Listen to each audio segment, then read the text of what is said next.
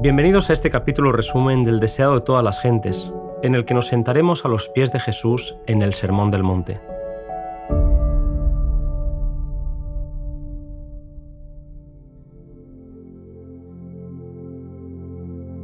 El Sermón del Monte, aunque dado especialmente a los discípulos, fue pronunciado a oídos de la multitud.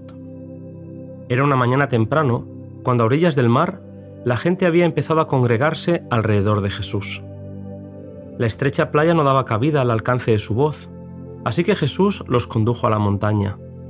Cuando llegaron a un espacio que ofrecía un agradable lugar de reunión, Jesús se sentó en la hierba rodeado estrechamente por sus discípulos y el resto de la multitud que siguió su ejemplo y se acomodó en la verde ladera de la montaña. Había un ambiente de excitación puesto que creían que Jesús iba a anunciar algo relacionado con el reino de Israel. Todos estaban dominados por pensamientos de gloria futura, de esplendor y dominio sobre los odiados romanos. Todos los corazones palpitaban con la orgullosa esperanza de que Israel sería pronto honrado ante las naciones como el pueblo escogido del Señor, y Jerusalén exaltada como cabeza de un reino universal. Todas estas esperanzas de grandeza mundanal quedaron frustradas en el Sermón del Monte. Corrigiendo los errores de la falsa educación recibida, Jesús les enseñó algo infinitamente mejor de lo que habían conocido antes. Las verdades que enseñó no son menos importantes para nosotros que para la multitud allí presente. Todo comenzó con las bienaventuranzas. Bienaventurados son, dijo Jesús, los que reconocen su pobreza espiritual y sienten su necesidad de redención. El Evangelio no es revelado a los que son orgullosos espiritualmente, a los que pretenden ser ricos y no necesitar nada, sino a los humildes y contritos que reconocen que su derecho e idoneidad para el cielo se hallan en la justicia de Cristo. El Señor solo puede obrar en el hombre que reconoce su necesidad y se despoja de su suficiencia propia. Bienaventurados los que lloran, porque ellos recibirán consolación. El lloro del cual habla no consiste en melancolía y lamentos. Mientras nos entristecemos por causa del pecado, debemos regocijarnos en el precioso privilegio de ser hijos de Dios. A menudo nos apenamos porque nuestras malas acciones nos producen consecuencias desagradables, pero esto no es arrepentimiento.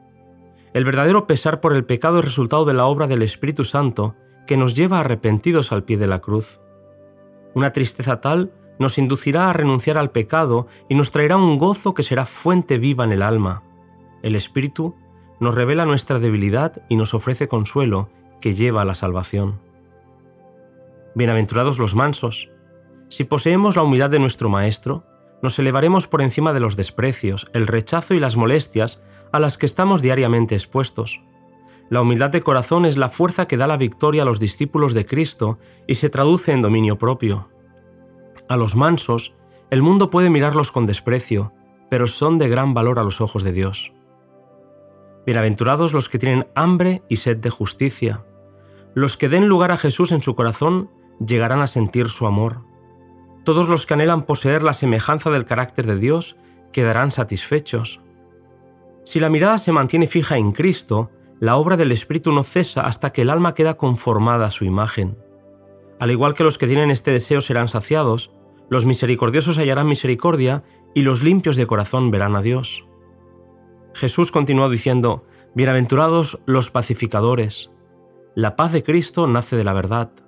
Los hombres no pueden fabricar la paz, el único poder que puede crear o perpetuar la paz verdadera es la gracia de Cristo, que tiene poder para desalojar las malas pasiones que causan luchas y disensiones. Las multitudes se asombraban de estas enseñanzas, que eran tan diferentes de lo que los fariseos enseñaban y hacían. Para ellos era muy agradable ser llamado rabí, ser alabado como sabio y religioso, y hacer ostentación de sus virtudes delante del público. Jesús declaró que las ganancias y los honores terrenales eran toda la recompensa que tales personas recibirían jamás. Bienaventurados los que padecen persecución por causa de la justicia, porque de ellos es el reino de los cielos. Bienaventurados sois cuando os vituperen y os persigan, y dijeren de vosotros todo mal por mi causa mintiendo. Gozaos y alegraos, porque vuestra merced es grande en los cielos, porque así persiguieron a los profetas que fueron antes de vosotros. El mundo ama el pecado y aborrece la justicia, y esta es la causa de su hostilidad hacia Jesús. Los que se aferran al pecado combaten la verdad y a sus representantes. Cada conflicto tiene su lugar en la gran batalla por la justicia y aumentará el gozo de su triunfo final. Vosotros sois la sal de la tierra, dijo Jesús. No os apartéis del mundo a fin de escapar de la persecución. Habéis de morar entre los hombres para que el sabor del amor divino pueda ser como sal que preserva al mundo de la corrupción. Si los que sirven a Dios fuesen quitados de la tierra, y su espíritu se retirase de entre los hombres, este mundo quedaría en desolación y destrucción como fruto del dominio de Satanás. Aunque los impíos no lo saben, deben aún las bendiciones de esta vida a la presencia en el mundo del pueblo de Dios, al cual desprecian y oprimen. Si los cristianos lo son de nombre solamente, son como la sal que ha perdido su sabor. Vosotros sois la luz del mundo. La religión de la Biblia no se ha de limitar a lo contenido entre las tapas de un libro, ni entre las paredes de una iglesia. No ha de ser sacada a la luz ocasionalmente para nuestro beneficio y luego guardarse de nuevo cuidadosamente. El verdadero carácter no se forma desde el exterior, para revestirse uno con él, sino que irradia desde adentro. Nuestra profesión de fe puede proclamar la teoría de la religión, pero es nuestra piedad práctica la que pone de relieve la palabra de verdad. Cristo mismo había dado la ley moral y la ceremonial. Él no había venido para destruir la confianza en sus propias instrucciones. Mientras trataba de poner a un lado las falsas interpretaciones de la ley, puso a sus discípulos en guardia contra la renuncia a las verdades vitales confiadas a los hebreos. Los fariseos se jactaban de su obediencia a la ley, pero conocían tan poco de sus principios por la práctica diaria que para ellos las palabras del Salvador eran como una herejía. Sabiendo lo que estaba pensando mientras hablaba, dijo, No penséis que he venido para abrogar la ley o los profetas, no he venido para abrogar, sino para cumplir. Su misión en este mundo consistía en vindicar aquella ley que se le acusaba de querer violar. Si la ley de Dios hubiese podido cambiarse o abrogarse, Cristo no habría necesitado sufrir las consecuencias de nuestra transgresión. Dios nos ha dado sus santos preceptos porque ama a la humanidad. La ley es una expresión del pensamiento de Dios, cuando se recibe en Cristo, llega a ser nuestro pensamiento. Nos eleva por encima del poder de los deseos y tendencias naturales, por encima de las tentaciones que inducen a pecar. Dios desea que seamos felices y nos ha dado los preceptos de la ley para que obedeciéndolos tengamos gozo. La ley fue dada para convencer a los hombres de pecado y revelar su necesidad de un Salvador. Todavía tiene que hacer esta obra, hasta que perezca el cielo y la tierra, dijo Jesús, ni una jota ni una tilde perecerá de la ley, hasta que todas las cosas sean cumplidas. Jesús testificó que su ley es inmutable y eterna. El sistema típico que prefiguraba a Cristo como el Cordero de Dios iba a ser abolido cuando Él muriese, pero los preceptos del Decálogo son tan inmutables como el trono de Dios. Los que desobedecen los mandamientos de Dios y enseñan a otros a hacerlo son condenados por Cristo.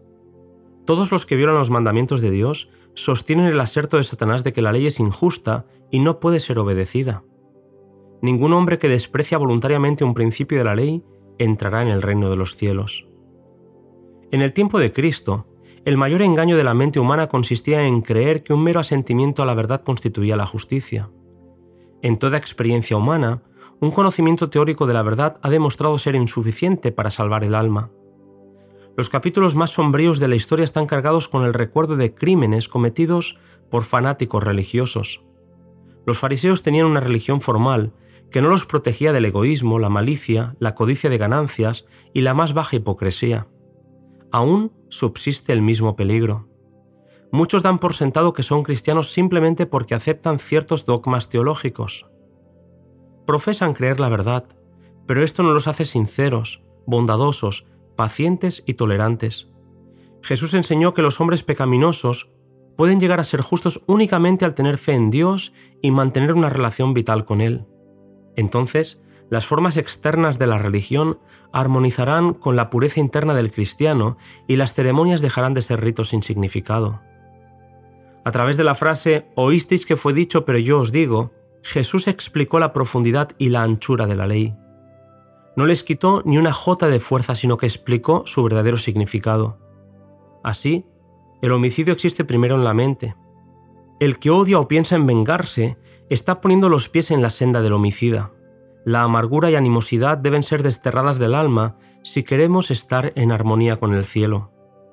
Jesús añadió, Si trajeres tu presente al altar, y allí te acordares de que tu hermano tiene algo contra ti, deja allí tu presente delante del altar y vete, vuelve primero en amistad con tu hermano y entonces vuelve y ofrece tu presente.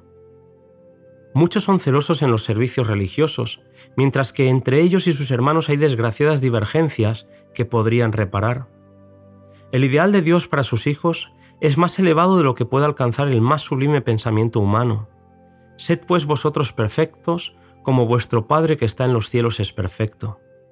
Esta orden es una promesa que implica la obra de Cristo por el Espíritu en cada creyente. Satanás se alegra cuando oye a los que profesan seguir a Cristo buscando excusas para su deformidad de carácter, pero Jesús enseñó que no hay disculpa para el pecado. El ideal del carácter cristiano es la semejanza con Cristo. Su carácter ha de ser el nuestro puesto que Él nos alcanza donde estamos. Tomó nuestra naturaleza y venció, a fin de que nosotros, tomando su naturaleza, pudiésemos vencer. Por su divinidad, echa mano del trono del cielo, mientras que por su humanidad llega hasta nosotros. En la vida práctica, Jesús enseñó que al dar limosna, al orar, al ayunar, no debe hacerse nada para atraer la atención o provocar alabanzas. El que más completamente se entrega a Dios es el que le rendirá el servicio más aceptable, puesto que el servicio prestado con sinceridad de corazón tiene gran recompensa. Los rostros de los hombres y mujeres que andan y trabajan con Dios expresan la paz del cielo, están rodeados por la atmósfera celestial. Ninguno puede servir a dos señores. No podemos servir a Dios con un corazón dividido. La religión de la Biblia no es una influencia entre muchas otras. Su influencia de ser suprema, impregnando y dominando todo lo demás.